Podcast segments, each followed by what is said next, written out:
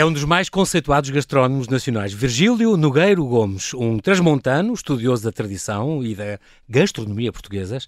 Ele dá aulas da história da alimentação e é investigador na área do património alimentar. Muito ativo nas redes, muito presente nas casas de pasto. É bom garfo, mas adora comer com a mão quando se deve. Em casa não tem bimbi, nem micro-ondas, nem balança e traz no seu último livro Histórias e Curiosidades à Mesa, uma seleção de entre as mais de mil crónicas que publicou e que ilustram a história da gastronomia em Portugal. Olá, Virgílio, e bem-aja por ter aceitado este meu convite. Olá, em direto de Fortaleza, bem-vindo à Rádio Observador. Quem me dera trocar. Fazer inveja, Sim. fazer inveja ao frio que está aí. Exatamente. O, o Virgílio, tem aqui, um, diga, diga. tem aqui textinhos para aquecer como está pronto, inverno. Podem começar por uma sopa de cavalo cansado logo de manhã Exatamente. e aquecem para o resto do dia. Era com, com vinho, não era? Com vinho que se fazia. Exato, vinho e canela, quem era mais rico. Exatamente.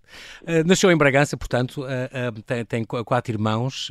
Um, é de pequenino, Virgílio, que vem este gosto. Eu sei que o Virgílio gostava de, de provar uh, coisas ainda não, massas de bolo, ainda não ainda cruas e tal. Em cru, em cru, em, em cruas. Tinha esse vício na, na, na cozinha mãe até guardava e gostava de sentir. E às vezes eu queixava-me com 7, 8 anos, lembro disse, ai, sabe a farinha.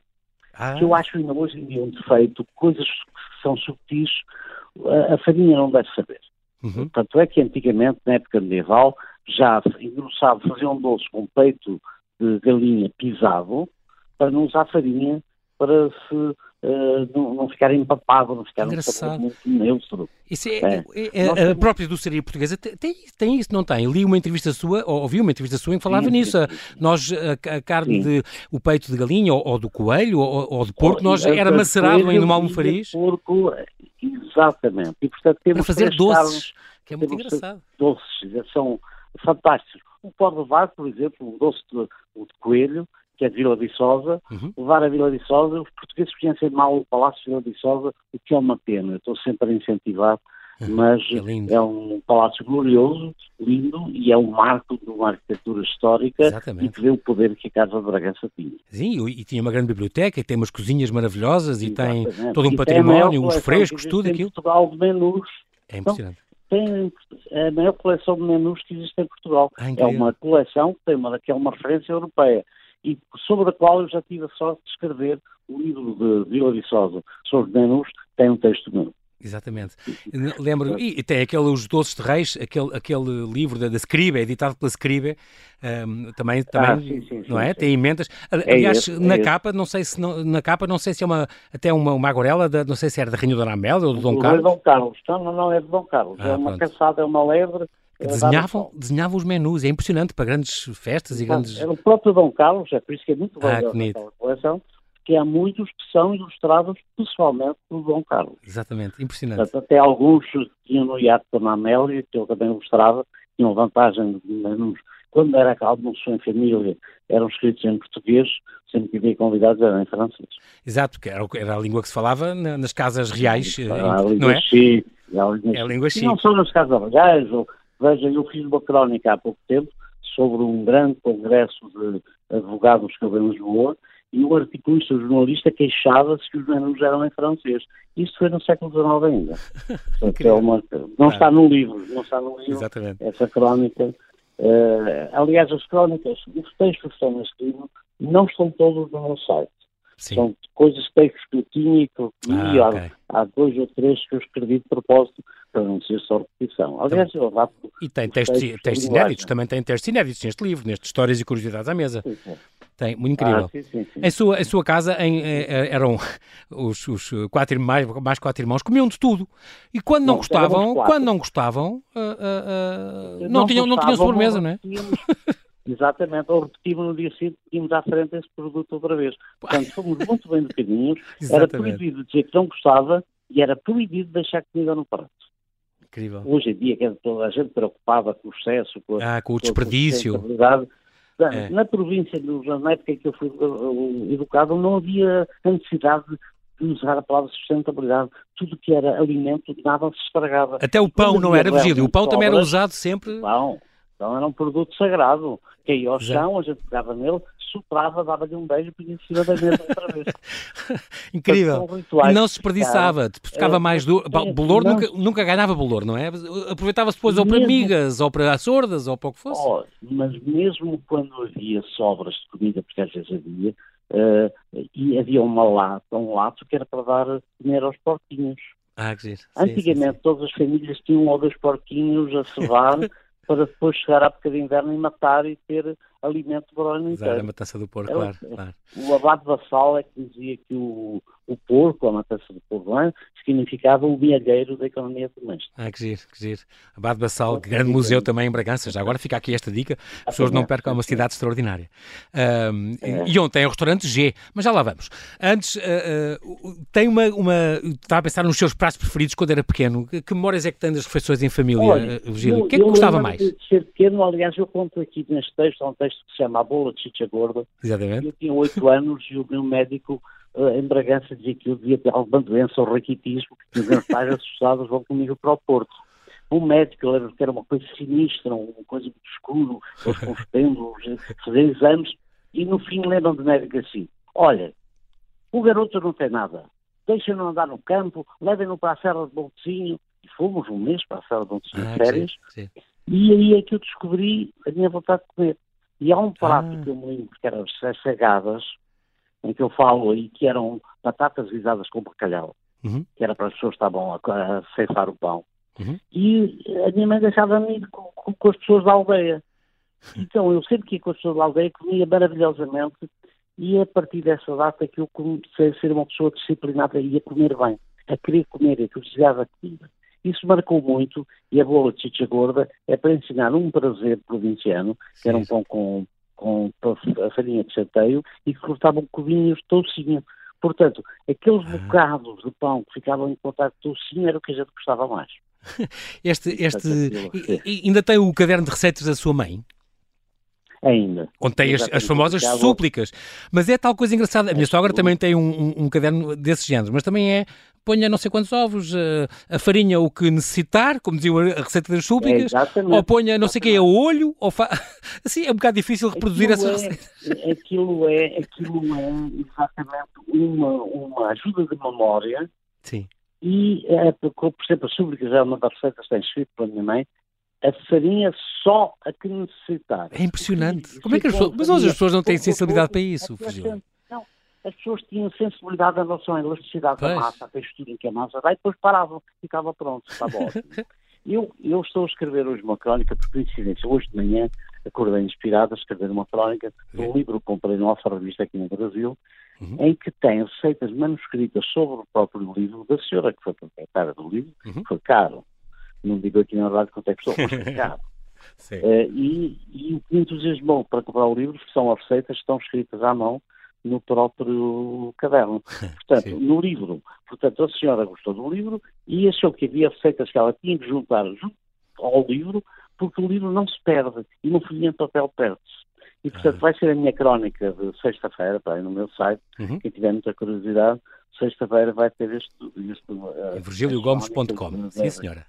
É, é, engraçado porque estava a falar dos 8 anos e dessa, e dessa receita. Uh, aos 10, eu lembro-me que, que, também costuma contar isto, que aos 10 uh, o seu avô, com quem, como era o neto mais velho, com quem almoçava por vezes, os almoçavam os dois por vezes, uh, ensinou a beber vinho de uma maneira muito curiosa. Aliás, o, o, o Virgílio não é um grande babarrão. Uh, o, o, máximo que bebe é talvez um copo por refeição, tudo bem, mas o, de facto o vinho pode potenciar o sabor das refeições. E o seu avô, no famoso arroz de repolgas, uh, aqueles, cogumel, ah, aqueles cogumelos ostra. é os famosos cogumelos ostra, é muito bom. 10 anos de idade que eu, eu era um neto mais velho, o varão, do meu avô Paz. paterno. Então ele sentiu a regra que ele viveu muito cedo, muito triste com a viuvez, uhum. e achou graça ter uma criança em casa a partir dos 10 anos. E os netos, quando faziam 10 anos, tinham direito a fazer refeições sozinhas com ele. E ele tinha um copinho pequenino à frente, aqueles copinhos três que só foi cheio, cheio ao meio. E o meu avô diz-me assim, bem, primeiro disse que a minha mãe não me deixava uh, beber vinho. Eu disse, olha, deixa aprender uma coisa, estás na minha casa que é manda sou. E depois eu sou pai da tua mãe, eu posso lhe dar ordens. Eu vou-te ensinar a beber vinho e tens que lembrar sempre de uma coisa: quando tens sede, nunca deves beber vinho. Boa, incrível. E eu fiquei ali sossegadinho. Mandou meter uma, uma garfada de arroz à boca. Começa a mastigar, mas não engolas. Agora mete um bocadinho de arroz na boca. Bochecha isso tudo. E, e eu lembro-me, depois daquilo, engolir aquilo, dizer, ai, não sabe mal. Pois não. O vinho, é claro. o vinho é para que a comida nos saiba melhor. É essa a função incrível, do Incrível, E pronto, aquilo fiquei e guardei isso para o resto da vida. Aliás, o, o Virgílio, é, depois, e... nos anos 80, 86, impôs, trabalhava, era diretor de qualidade de uma cadeia de hotéis, e numa cadeia de hotéis de luxo onde trabalhou, disse, temos que servir copos a vinho nos restaurantes, e, e foi, muito, foi muito mal visto por causa disso. Exatamente, exatamente. As pessoas não apreciaram muito, sobretudo os diretores, acharam que estávamos a transformar uh, os estabelecimentos em tabernas. Quando hoje em dia um restaurante, quanto mais categoria tem, mais restaurantes claro a copo tem, variedade. Claro Agora, eu também tenho uma reflexão uh, drástica em relação a quem deve provar o vinho. Porque esta, esta sociedade moderna, não sei se leu, se chegou a ler esse, quem é que deve provar o vinho no restaurante? Exatamente. Foi provado num estudo que 94% das pessoas que dizem que sim, que sirvam o vinho, não sabem o que estão a fazer acham que socialmente é, uma, é um ato obrigatório de Sim, sociedade. Social, é. exato. Agora, o vinho tem que ser provado por duas razões. Umas para saber se a gente gosta de vinho. E se a gente mandou abrir a garrafa e depois não gosta, tem que se pagar a garrafa. Pois. E outra, a mais importante razão por se prova o vinho, é saber se o vinho está em condições que correspondem às características do rótulo. É, então, isso, então isso devia ser os canção. Portanto, tem que ser os canção. É por isso que há muitos restaurantes que já me conhecem é, que, que, que, eles perguntam se pode servir vinho e eu digo que sim, sei provar isto. Tu não provas vinho? Não. Quem tem que provar vinho é ele, claro, é o profissional. Claro, é o profissional. Eu pedi este vinho. Ele tem que nos servir em, em, condições, é, claro, não pode estar passado, não pode estar. Exatamente. exatamente. Muito, a muito maioria curioso. das pessoas sabem que definir as características. Hoje em dia há moda de identificar as castas. Ah, eu quero um carro de Sauvignon.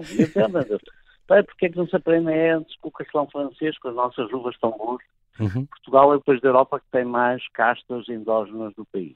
É, Portanto, e olha, Virgílio, uma vez um amigo meu, uh, Fernão Vaz Pinto, contou-me que um enólogo amigo dele, de Bordeaux, tinha-lhe dito, escreveu-lhe uma carta, ele tem essa prova, vocês neste momento, em, a Toriga Nacional é provavelmente a casta melhor do mundo, neste momento. Incrível. Mas é de, é de, uma força, de uma, e versátil, é, tem força, mas é muito versátil também. Mas é, não se pode esquecer. Nós antes éramos bons, agora temos a mania que só somos bons no futebol e isso nem sempre é verdade. Exato. Mas em 1750, 1757 uhum. foi estabelecida uma declaração de, de, qualidade do vinho do Porto, declarou a região de vinho do Porto e foi a primeira definição de qualidade de um vinho e a definição da sua área de produção. Foi Portugal.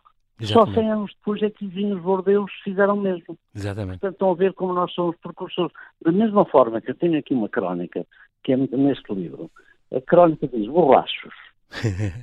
e eu utilizo, eu, eu desenvolvi uma arte, porque a aula de História da Alimentação a gente tem pouca formação, tem pouca formação em História.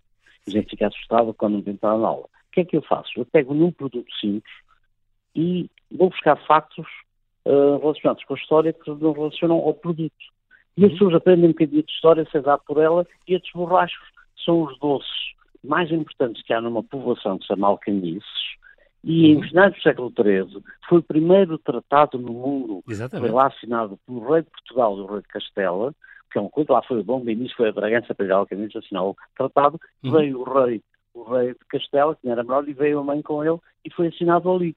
Portanto, Sim. vejam o famoso tratado. Os doces são bons. Entre Dom Inês e Dom Fernando IV, é verdade? Incrível. exatamente. O, o, o, agora, o curiosamente, Diga sabe quem é esse dono, quem é agora, quem é, quem é o dono dessa, dessa marca, desse doce, que é uma marca registrada e reconhecido como o doce mais importante da província de Zamora. é de uma portuguesa, ah. Isabela. Casou com, com outra coisa, ele já morreu viúva e ela desenvolveu o negócio. Eu faço muito propaganda àqueles Mas doces, é, vale a pena. É, eu, e, e é muito giro é um aprender essa. É, é, muito giro aprender. Eu gosto oh, imenso. Oh, já agora aprendemos, provamos uma coisa boa e sabemos um bocadinho da história. Eu gosto muito dos restaurantes.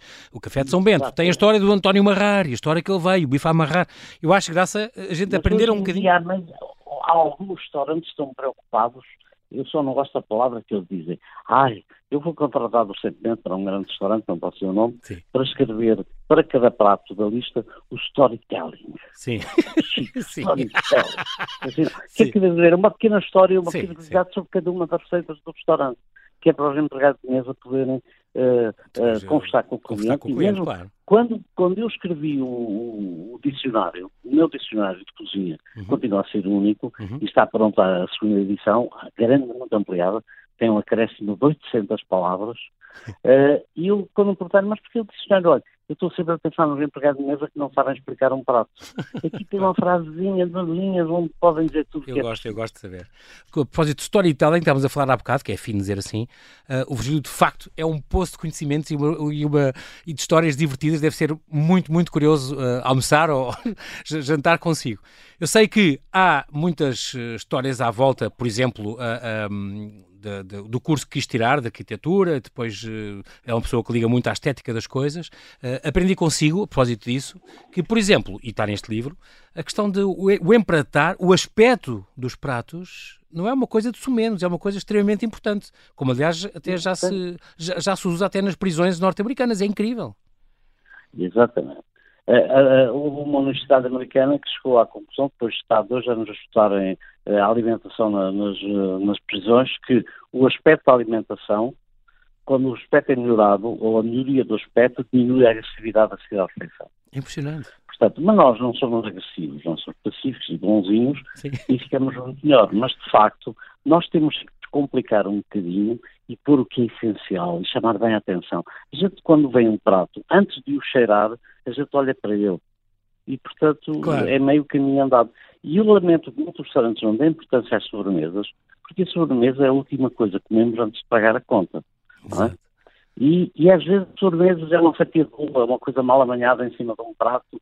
E Sim. tem que saber, tem que haver um outro cuidado em relação. Evidentemente que há muitos restaurantes que evoluíram e que fazem trabalhos excelentes. Claro, Há excelentes restaurantes em Portugal e em Lisboa. A saudade que eu tenho dos meus restaurantes de Lisboa aqui em Fortaleza. Uhum. As pessoas têm uma educação e uma, uma habitação diferente e pronto, mas, uh, mas tenho muitas saudades da comida. É das coisas que eu sinto mais saudades no estrangeiro é da nossa comida. Exatamente. Esta, esta fez um curso de cozinha, aliás estava incluído no seu, no seu curso de gestão hoteleira, que tirou em Lyon, na Suíça, uh, na mas não, não exerceu, digamos assim. Mas é, é bom saber, não é? Para, para criticar, ou para sugerir, é ou para recomendar, é bom saber como é que se faz. Eu acho, eu acho que tenho mais facilidade em escrever sobre a história, porque entendo a técnica da produção uhum, alimentar. Uhum. O foco de curso de cozinha ajudou muito a entender o procedimento culinário.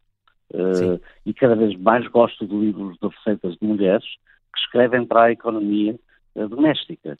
Uh, porque há, há chefes importantíssimos, fazem, tentam fazer livros e ganham muito dinheiro com isso, depois conceitos ninguém faz em casa. A sua amiga Filipa Vá com Deus, por exemplo, era famosa por isso. Eu gostava imenso, gostava imenso dela. Ligava, uh, ligava a comida com a economia, exatamente. Uh, eu, eu, dei um depoimento sobre a Luz do há pouco tempo, onde eu contava o exemplo Sua dela. amiga também. Que, uh, e que no último livro teve quase para não se publicar ainda em vida, foi publicado poucos meses antes dela falecer, hum. porque a editora queria a força para fotografias e ela recusou a publicação com fotografias. Ah. Ela queria a mensagem dela a pensar dela sobre as receitas. E as receitas, as fotografias muito bonitas de estar as pessoas do, do conteúdo. Exatamente. E, ali não é só o conteúdo uh, literário, mas da essência da receita. Pois, claro. E pronto, mas... Uh, uh, diga uma coisa, Virgílio... Já viu que este meu livro não tem nenhuma fotografia, a não ser a minha não, cara. Pois não. Está lá no fim. Está muito bem. são textinhos pequenos que, para ler cada vez. Eu não tenho pretensões de investigação uh, de topo, tem a investigação de comunicar a, a gente que tem uma cultura mais limitada claro. de poder entender Há histórias, todos processos históricos. Há aqui histórias muito giras, foi aqui um bom trabalho da Marcador, desta esta, eh, esta editora, com as histórias e curiosidades da mesa. Diga uma coisa, não, não detesta, eu sei que detesta cozinhar por obrigação. O, o, o Virgílio cozinha só para si, quando, quando come sozinho, ou não? Ah, é quando eu como melhor, só faço o que eu gosto. Mas faz experiências? Uh, às vezes faço experiências, às vezes encontro um produto que me apeteceu. Sim. E chego a casa, o que é que eu vou fazer a isso?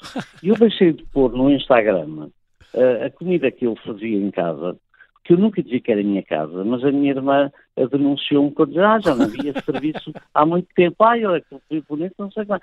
E passei a receber todos os dias pedidos de receitas. Ah. Que eu não conseguia responder, às vezes não eram receitas. Eu faço os meus ovos mexidos que se fazem em Lisboa, são eu que faço.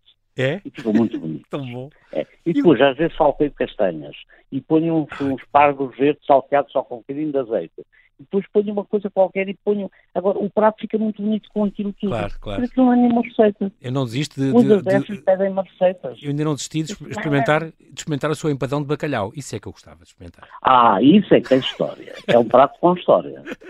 Com história que eu fiz para as minhas. eh, A equipe que trabalha comigo no marcador, convidei-se a almoçar em minha casa e fizemos esse empadão.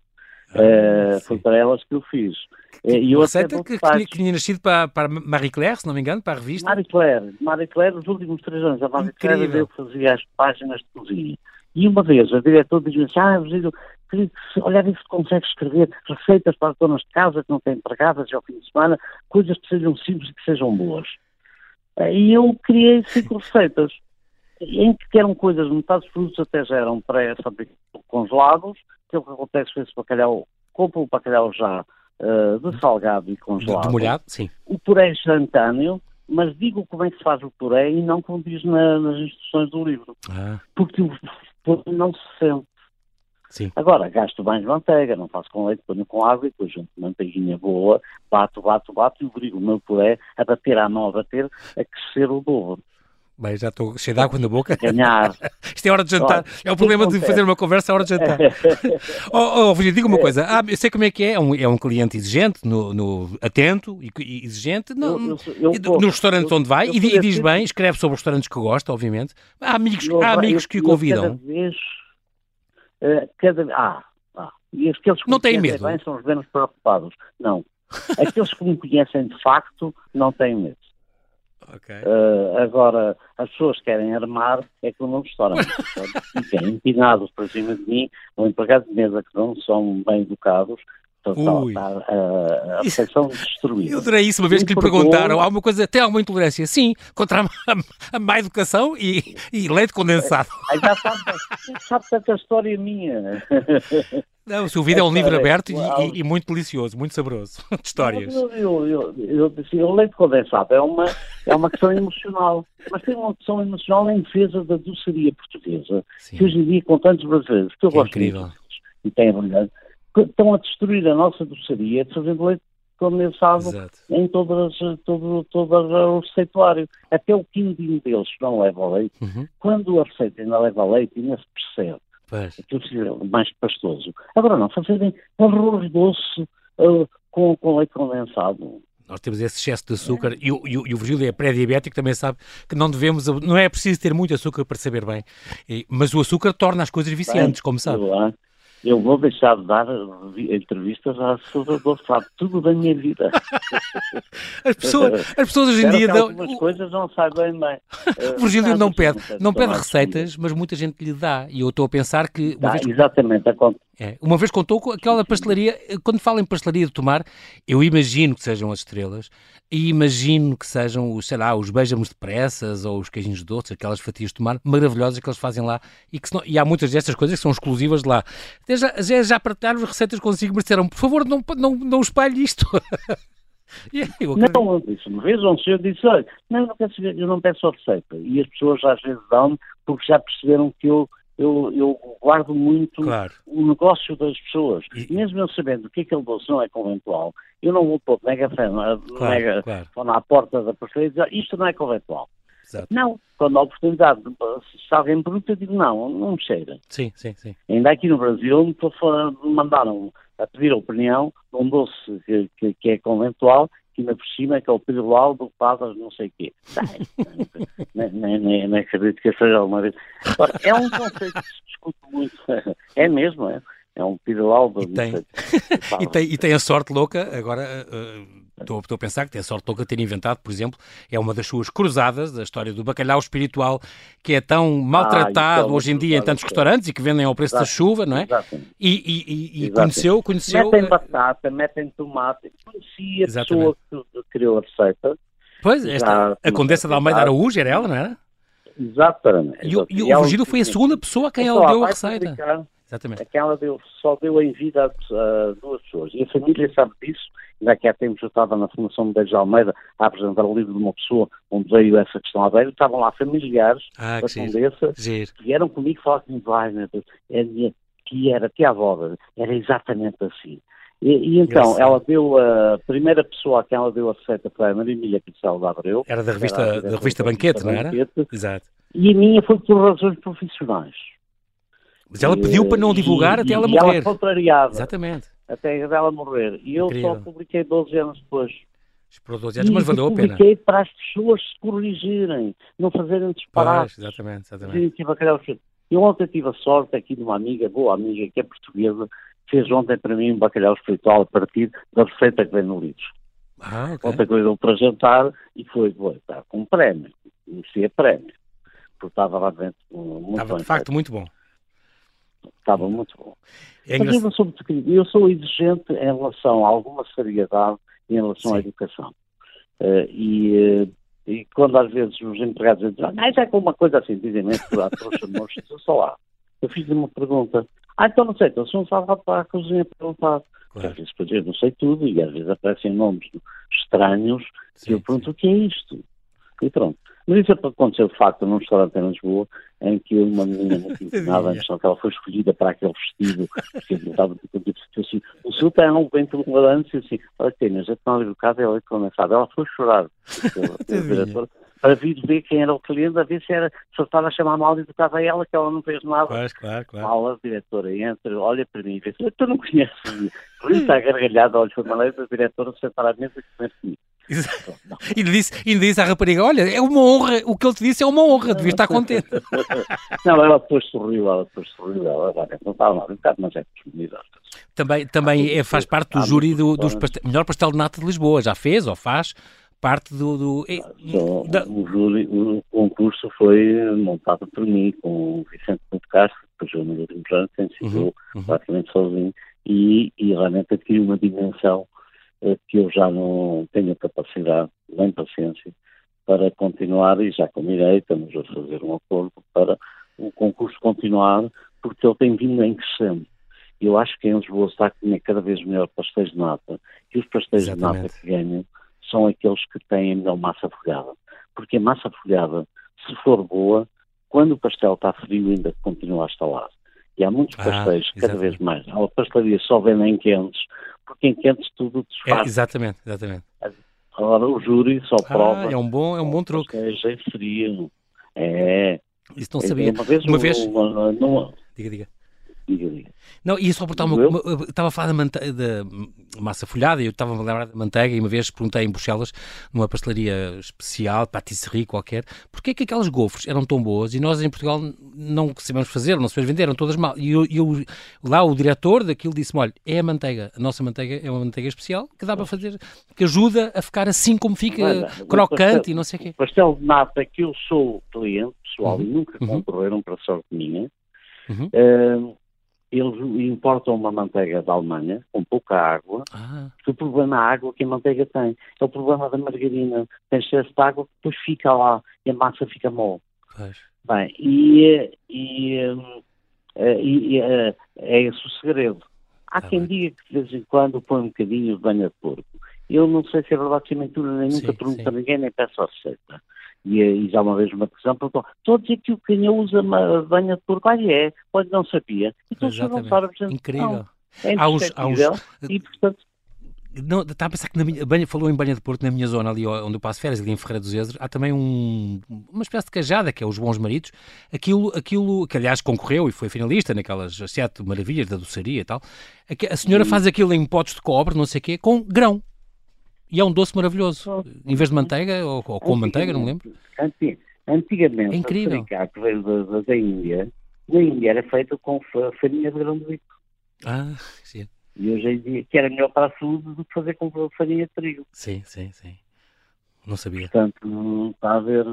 Eh, eu tenho uma alimentação muito pobre a hidratos de carbono, e às vezes penso que vou viver até os 300 aanos não é possível, mas já a minha mãe tinha dito que é impossível, vamos reduzir isso para metade, e depois a gente vai reduzindo. Exato. Mas eu tenho muito cuidado com a alimentação e com a qualidade da alimentação. O que não tem que ser uma alimentação cara. Eu como num restaurantezinho em frente à minha casa, tenho, que eles fazem um preço fixo do princípio do ano para o ano inteiro, uhum. e às vezes vou com mais gente e eu não peço nada. De repente põe um prato à frente. Ah, que que pediste isso?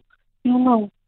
Mas estava a dizer, ele sabe os pratos que eu gosto mais em cada dia, trazem. Pronto. Eu como a minha casa, a minha mãe também não nos perguntaram, não tinha um serviço à carta. Há gente muito empinada hoje. sim, sim. Há coisas que a gente passamos os olhos no seu livro, nestas histórias e curiosidades à mesa, tem, tem coisas. Aprendi imensas coisas consigo. Por exemplo, o leite creme é uma sobremesa que eu adoro, mas de facto diz: uh, queimem com ferro, não queimem. Já disse isso até ao Luís Gaspar, chefes, à série. Oh, queimem com ferro, não queimem cá com maçarico.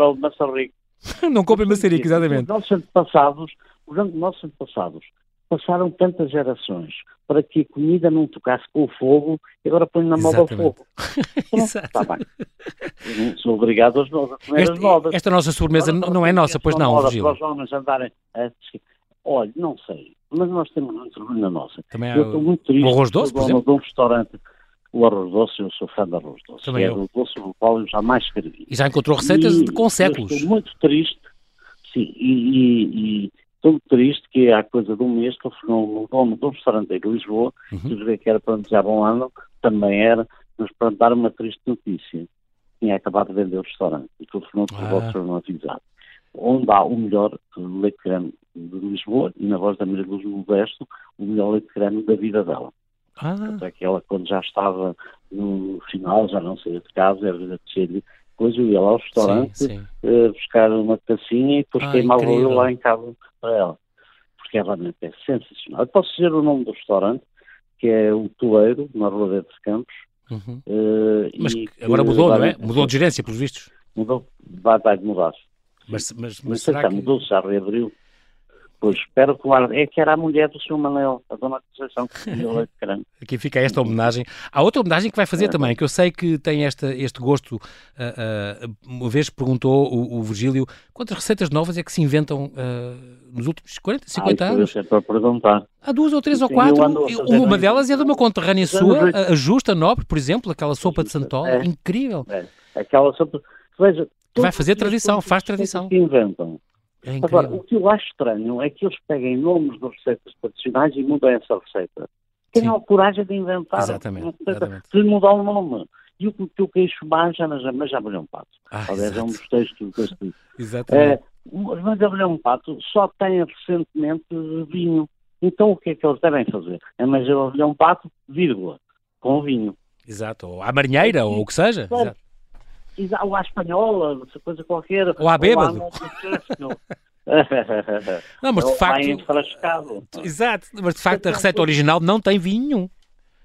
Mas tem receitas que eles chamam de um nome antigo. O que é, às vezes põe desconstruída. Eu nunca sei o que é dizer a palavra desconstruída.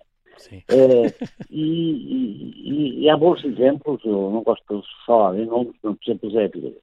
Tive a coragem de ter peças de corpo que se entrava com as estrelas de Nissan e outras coisas idênticas. Agora, tem que trabalhar de forma que uh, possa regir às exigências dos poblados decidirem, não é? Não tem osso, não tem pequeno, não tem escarquilhagem. Podes, podes comer à colher, não é? À colher. Exatamente. O Virgílio até gosta de comer certas coisas, até pode comer à mão, e não é nenhuma vergonha comer à mão, não é? Como aquela história com, no restaurante finíssimo. Mais eu tenho preguiça. eu tenho, depois, eu, em relação, tenho algumas coisas que são muito pessoais. Eu tenho aí uma coisa dos peixes. Eu tenho aí um manifesto contra o CD de peixe. E há restaurantes em Lisboa que dedicando-me telefone dizem, quando quiser cá vir vai ter uma surpresa. Então qual é a surpresa? Já não temos talheres de peixe na mesa. Se o cliente pede, a gente põe. Mas ah. por princípio já não temos.